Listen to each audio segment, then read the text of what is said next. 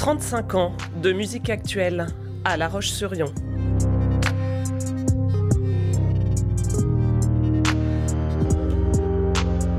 Raconte-moi ton fusion.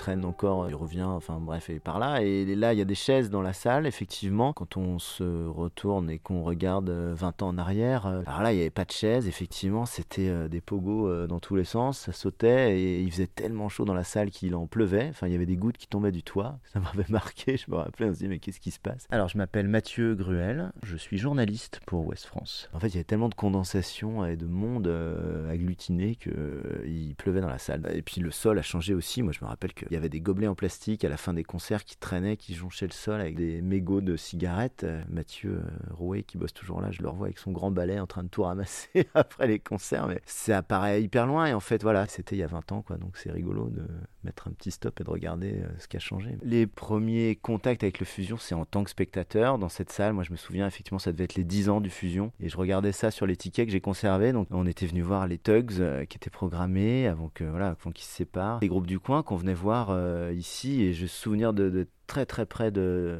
de, la scène en fait et d'un rapport physique quoi, avec les musiciens qui m'avait marqué.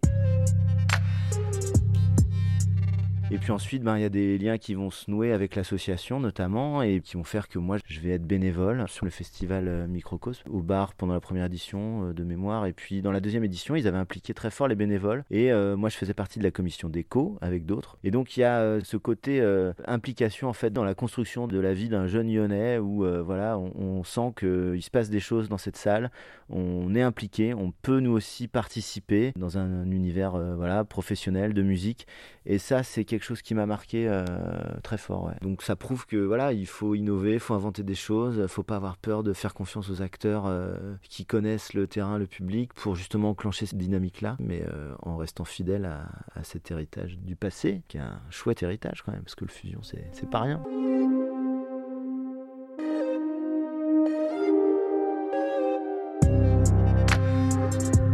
Portrait intime d'une salle mythique